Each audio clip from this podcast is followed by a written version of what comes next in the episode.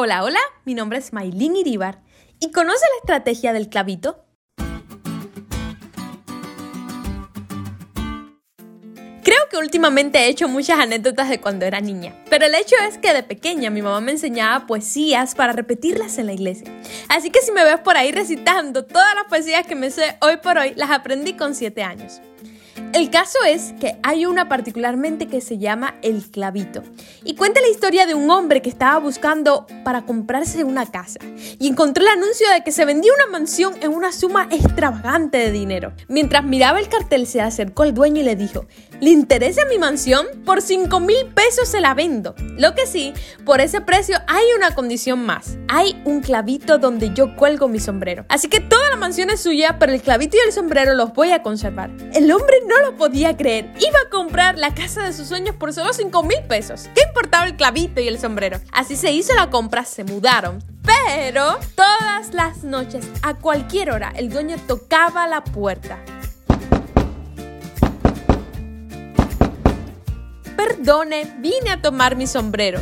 A los 20 minutos, Perdone, vine a dejar mis sombreros. Y así cada día. El clavito y el sombrero, el clavito y el sombrero. Hasta que un día aquel se cansó y le dijo, mire, quédese con su sombrero y con su mansión, con su clavito, con todo, que yo me voy lejos de aquí.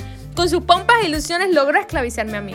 En la lección de hoy entramos en Génesis 3 y entra en escena la serpiente.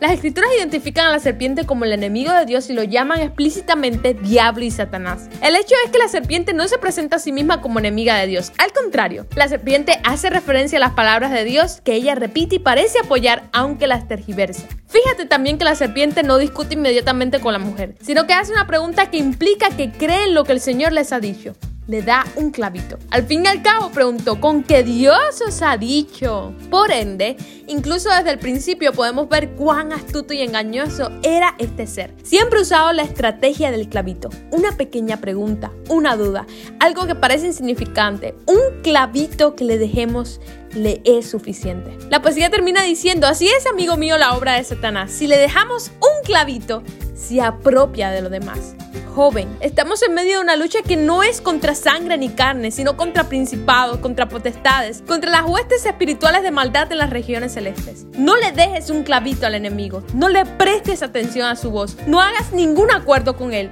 huye de ahí. La buena noticia es que un día Jesús vino a este mundo y murió por nosotros para librarnos del pecado. El enemigo está vencido y tú puedes ser victorioso en el nombre de aquel que es el autor y consumador de nuestra fe. Mi pregunta es, ¿tienes tú algo en tu vida que se parezca al clavito? Pues escucha este consejo, rompe ese lazo maldito.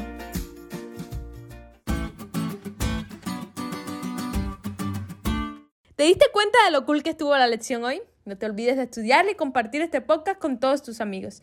Es todo por hoy, pero mañana tendremos otra oportunidad de estudiar juntos.